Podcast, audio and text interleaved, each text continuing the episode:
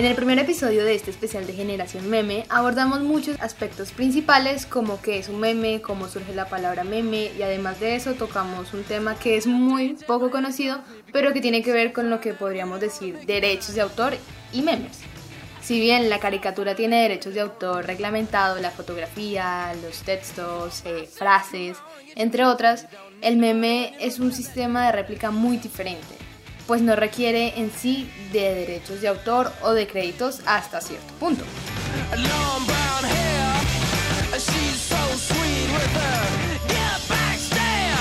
Esto es Derechos de Autor y Memes. Bienvenidos y bienvenidas.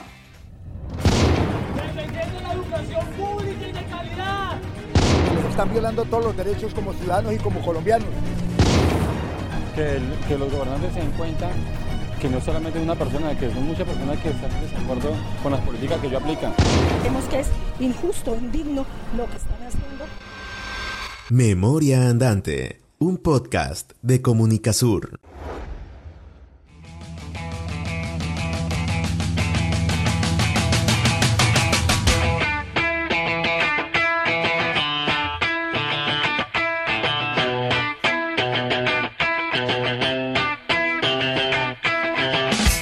El posicionamiento de los memes es cada vez mayor. Consigo las páginas o cuentas que se dedican netamente a ello, sacándole potencial a este recurso nativo digital, pero entra uno de los dilemas más grandes, el tema de los derechos de autor. Daniela, Jason, ¿cómo están? Hola, Daniel, ¿qué más? Gracias por preguntar. Bien, la verdad, muy bien. Bien, bien, la verdad que pues sobreviviendo a esta selva de cemento, ¿no? de, pobre Daniela, pero ¿por qué tan deprimida?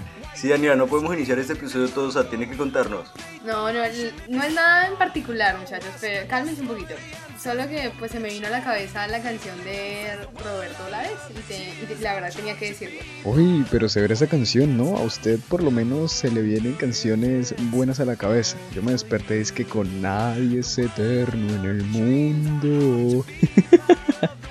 Jason, no, Jason, eso le pasa por estar viendo ya telenovelas antiguas en el trabajo, Jason. Eso sí ya, ya no es problema de nosotros. Qué buena manera de comenzar este episodio con Daniela depresiva y con Jason suicida. ¿Pa' qué más?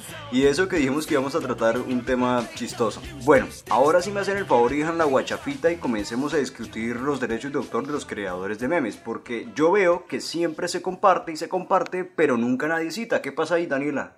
Bueno, pues resulta que yo me puse a investigar en internet. Slash Wikipedia. no, no, no, bueno, un poquito más de respeto, ¿no? Ya casi voy a ser una periodista. Por favor, no lo saqué de Wikipedia. Bueno, yo sí lo saco más bien del rincón del vago, me parece mejor. No, mentiras, mentiras, no, no, mentiras, ya, ya, pongámonos serios. Según un artículo de 13 bits, la creación de memes en muchas ocasiones está relacionada con imágenes procedentes de la televisión o de las películas. O recordemos, por ejemplo, cuando estuvo esto de El juego del calamar, una serie bastante reconocida de Netflix y que en su momento sacaron Netflix, el mismo Netflix se encargó de sacar estos estos estos memes como la muñeca del juego del calamar que hablaban como las miradas que las miradas no pueden matar y colocaban la mirada de la muñeca, bueno, así. Entonces, digamos que los creadores de, de la fotografía en ese en este caso Netflix podrían iniciar una batalla legal para defender la originalidad, ¿no? Pero la verdad yo pienso que es muy inconveniente. No, no porque el creador del contenido tiene el derecho a exigir en sí el tema de los copyright y bueno, puede que Netflix no, no se quiera desgastar legalmente pues a todo ese poco de réplicas y comenzar una batalla legal para luchar contra la corriente digital. Pero si por ejemplo un artista alternativo hace una pieza chistosa de la Mona Lisa o de Jesús y se viraliza, pues no me parece, la verdad, me parece injusto que nadie le dé reconocimiento, ¿no? Dani, pues yo pienso que es inconveniente porque un meme puede servirle mucho a Netflix o al artista alternativo para hacer publicidad de su serie o de su obra artística. Piense en que si se ve mucho algo digitalmente, pues es publicidad. Imagínese que alguien quiera comprar la obra eh, artística del meme en NFTs, por ejemplo.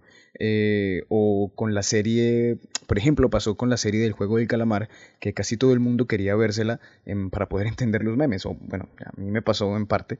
Este, y pues inclusive Netflix eh, incentiva un poco la creación de este tipo de contenido por las redes sociales y me atrevería a decir que es una de las pocas empresas que contratan memeros para hacer este este tipo de publicidad. Parce, Cisas, mire que a veces uno como que encuentra memes que uno no entiende y de uno no lo busca por internet, como cuál es la tendencia o qué es lo que está pasando. Por ejemplo, el señor que dice obvio, no entendí la tendencia hasta que no me vi la película del 8 de Netflix también. E inclusive me pasa mucho con las noticias, porque es que como que no entiendo qué es lo que está pasando. Por ejemplo, ahora último con Petro Borracho. Yo empecé a ver memes, a ver memes de Petro Borracho, pero no entendía qué estaba pasando. Entonces ahí me, me fui directamente para Google y consulté cuando encontré la noticia de que Petro dio un discurso en estado de embriaguez. Ahí pues entonces me di cuenta gracias a los memes. Entonces digamos que busco a ver qué fue lo que pasó o qué es lo que está pasando en Ucrania, por ejemplo. Me di cuenta también por los memes, los memes como sistema informativo que además de publicitario, pues es informativo. Sí, sí, la verdad es, publicitar es publicitario e informativo, pero eso no necesariamente que vale la verdad aceptar que cualquiera puede usarlos, ¿no? Dani, pero, pero ¿qué pasa si los modificamos? Es decir, si yo cojo un meme y le hago una modificación para ajustarlo a lo que me dé risa o algo así, ¿ahí qué pasa? Ah, bueno, ya. En ese caso ya no. Si el meme es alterado agregándole nuevos diseños o nuevas palabras, o sea, digamos que nos apropiamos del, meme, ¿no? Entonces esto puede ser difundido libremente, ya que implicaría pues una modificación a lo que fue el original. Sí. Una creación propia. Exactamente, una creación propia. Bueno, digamos que alguien comparte un meme con una ilustración mía, sin modificar. ¿Qué tengo que hacer, Daniela? O mejor dicho, ¿qué derechos concretamente me están protegiendo? Bueno, Concretamente podemos acudir a la Ley 23 de 1982 sobre los derechos de autor o el capítulo 1 sobre las disposiciones generales de derechos de autor que Sonia pues nos va a colaborar a leerla. Sonia, porfa. El eclipse solar del amor es muy importante para librar las batallas épicas. No, Sonia, ese no, Sonia, ese no era, era el que estaba más abajito. Qué pena con ustedes. Sonia se pasó. Epa, Sonia revela fuertes declaraciones del amor de Daniela. Bueno, ya ahora sí, gracias Sonia por esa intervención, pero esa no era, la parte de adelante, por favor. Los autores de obras literarias, científicas y artísticas gozarán de protección para sus obras en la forma prescrita por la presente ley, en cuanto fuere compatible con ella, por el derecho común. También protege esta ley a los intérpretes o ejecutantes, a los productores de programas y a los organismos de radiodifusión, en sus derechos conexos a los del autor. Bueno, ahora que Sonia nos hizo esa aclaración y que casi la verdad me deja al descubierto, gracias Sonia. Sonia es una loquilla. bueno, hablemos, hablemos de lo que sería un, un contrameme, porque sinceramente eso me llama mucho la atención. Que en resumidas cuentas, lo que es el contrameme es que es dar respuesta a un meme a través de otro, pero de forma negativa. Entonces, Dani, por ejemplo, es cuando en la política mm, uno, bueno, se usa un meme para hablar de forma negativa de un tema o que otro político utiliza esa misma plantilla para responderle, pero que lógicamente lo modifique para volverlo a su conveniencia. O el ejemplo del meme que es muy utilizado por los movimientos feministas que ponen en discusión diferentes temas eh, pues sociales, que son dos mujeres hablando, eh, o una mujer y un hombre, y que los hombres utilizan para responder a estos temas con un formato pues muy parecido, pero utilizando a personajes pues masculinos. Sí, sí así, así es. los dos tienen la razón, y sí conozco los dos memes que están poniendo en ejemplo. Eh, es como una manera de burlarse de la opinión de alguien con sus mismos recursos, ¿no? Es como, como esto de ojo por ojo, más o menos así, pero a través de la ironía, ¿no? Y a veces esto pues puede caer también en, el respeto. Se me viene a la cabeza es directamente el meme de, de Chims, porque por cierto fue el protagonista principal del tráiler de este especial de la generación meme. El buen Chims eh, fue utilizado tanto en su forma de Chims mamadote como el Chims criollito en donde se pusieron en discusión temas como el de los periodistas de antes y los periodistas de ahora, la juventud anteriormente y la juventud de hoy. Eh, lo que sí a mí me genera inquietud es cuando, por ejemplo, lo que les decía ahorita, ¿no? Que roza un poco con el respeto. Se tocan temas de odio o de estigmatización, por ejemplo, de la comunidad afro, indígena, judíos, que en sí a veces no hay como medida legal para esto, ¿no? Porque pues eso sí me parece que, es un, arroja como discursos de odio a través de los memes, ¿no? Es que es precisamente eso. Cuando uno contesta en la mayoría de los casos, pues no se usa un tono amable, eh, a menos si se trata eh, pues de Twitter, no, no es así. Claro, siempre va a estar esa línea roja entre responder con respeto y ofender a alguien o algo. Y no solamente pasa en los memes, sino en cualquier tema que se nos venga a la cabeza cuando de Internet se trata. Y más ahora con los haters, que es ahora digamos que un discurso, bueno, una discusión muy amplia. No, claro, yo no digo que no, Daniel, pero a lo que me refiero es que se está usando el meme como un humor negro, ¿sí? Que de por sí es válido, es válido porque pues existe esa clase de humor, es muy utilizada y yo creo que hoy en día la juventud se destaca por ese tipo de humor de ironía y todo pero puede poner en riesgo a algunas personas o creencias de alguna comunidad. Mm. Como los memes de la minga indígena, por ejemplo. Exacto, Jason. Y tenemos como efecto lo que pasó en Cali, ¿no? Que es, se derivó lo de la minga indígena. Que el uso de ese lenguaje de odio transmitido por los memes, que si bien pues no le vamos a echar toda la culpa a los memes, pero sí incidió en eso. Llevó a que los paramilitares en la ciudad, o denominados más bien la gente de bien, en sí atacaran las ciudades de las comunidades indígenas, ¿no?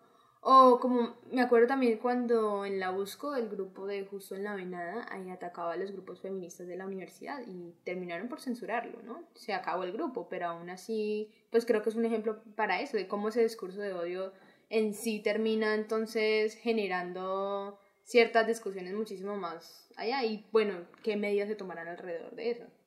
Bueno, con esto podemos decir que los memes también se usan para responder, pero pueden llegar a ofender e inclusive violentar a, una a un grupo de personas.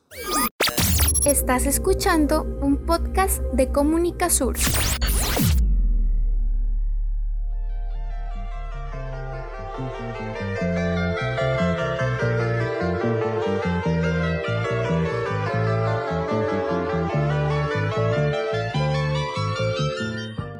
Sin duda se convirtieron en una forma de expresar lo que antes no hacíamos. Por ejemplo, ciertos temas políticos y sociales apáticos de los que no nos sentíamos a gusto compartir en una conversación casual. Eh, y es que pues hoy en día en redes, con un meme que comparta alguien por redes nomás, nos damos cuenta, o sea, con un meme nada más que se comparta por una persona, nos damos cuenta de ciertas inclinaciones políticas y maneras de pensar de esa persona, ¿no? Sí, pues concuerdo con ello, porque lo he visto en un caso, por ejemplo, personal, en donde mi familia esto comparto redes sociales y ellos lo terminan viendo, pero se sienten atacados porque pues eh, ellos son bastante tradicionales y católicos y mis memes les termina generando incomodidad por pues porque con sus creencias y en las reuniones familiares en las que sale la discusión, ay, pero es que Denier es todo un mamerto izquierdista. El socialismo se les el socialismo se les tiene, no, ¿qué? El socialismo les tiene así la mente. El socialismo les tiene así la mente. no va a reír. Ay, no. No, pero sí, la verdad, me siento como que bastante identificada con lo que dice Daniel, porque sobre todo en estos casos como la de las tías, ¿no? Las típicas tías que no se callan nada y no se les escapa ninguna, ¿no? ¿Pero le han dicho mamerta, Daniela? Uf, no. Jason, ¿le han dicho mamerto? Ojalá me dieran una moneda cada vez que me han dicho mamerta. ya sería millonario. Sería un millonario. Ya tendríamos como patrocinar este podcast. sí, el tema de las tías es algo complejo. Y, o bueno, lo digo también porque pues puede pasar mucho que digamos si uno está, no sé, quizás saliendo con una chica o conociendo a alguien nuevo, este, y digamos que uno se empieza a conocer por redes con esa persona, empieza a interactuar, por decirlo de cierta manera, como eh, una interacción muy digital eh, y pues no sé, digamos que en un caso hipotético yo soy una persona que suele compartir muchos memes en, mis redes, ¿no? en mis redes eh, personales y que pues me siento muy a gusto con eso. Pero puede que a lo mejor muchas de las cosas que yo comparta, ya sea en nombre del humor eh, o cosas así, que pues eso también es otra discusión, que es humor y que ya raya con, con, lo que pues no tiene nada que ver con el humor. Pero bueno, el punto es que digamos que yo comparto muchas cosas y pueden haber cosas que rayen con las creencias o las percepciones eh, de diverso tipo de, otras personas, ¿no? Entonces es como, ay, yo no pensé que tú fueses así, yo no creí que tú creyeras en esto, que fueses de esta manera, no me lo esperaba y pues bueno, etcétera. Entonces yo creo que este tipo de cosas se prestan para entender que uno veces como que Em, no, no, no, puede coincidir del todo con, con, cierta persona o algo así. Entonces creo que em, es más como esa manera de poder entender un poco más ciertas facetas del otro por medio, por medio de, estas, em, de estas interacciones digitales. Eh, y, eso, entonces pues yo creo que también es una buena manera de, pues, de conocer. Uy, no, no, sí, es que es pesado el asunto, pero sí, a, a veces esos pequeños detalles que, que una percibe en estas publicaciones de memes, es que es obviamente la postura que comparte la, la persona de alrededor eh, frente a muchos temas y comienza a hacerse una idea uno de, una de la, de la persona, ¿no? Porque eh, ahí es lo que, ese es mi punto, de que cuando compartimos un meme es porque, pues de cierta manera nos sentimos identificada, identificados e identificadas con ellos, ¿no? Entonces nos damos cuenta de, de esa persona que comparte el meme, uy, esa persona piensa así porque vean, comparte Sí. ese tipo de meme. Entonces, sí, a, mí- a mí se me hace que sí, que nos hacemos una idea de esa persona a través de lo que comparte en memes. Además que es muy jodido cuando no se coincide con cierta creencia y más. Pero pues sí ya roza con el respeto. Ahí sí, nada que hacer. Recuerda que si quieres apoyar este podcast para que podamos hacer más episodios como este, puedes compartirlo en las redes sociales con tus amigos.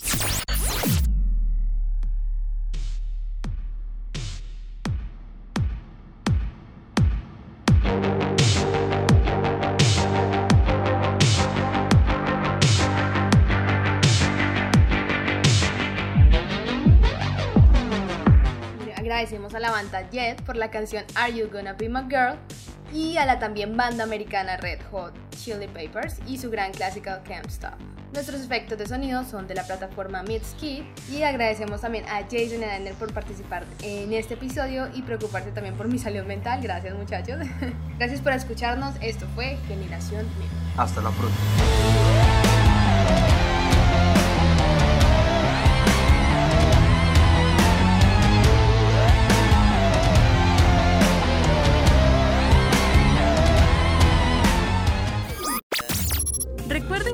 Seguirnos a través de nuestras redes sociales en Facebook como Comunicasur y en Instagram y Twitter como arroba Comunicasur1.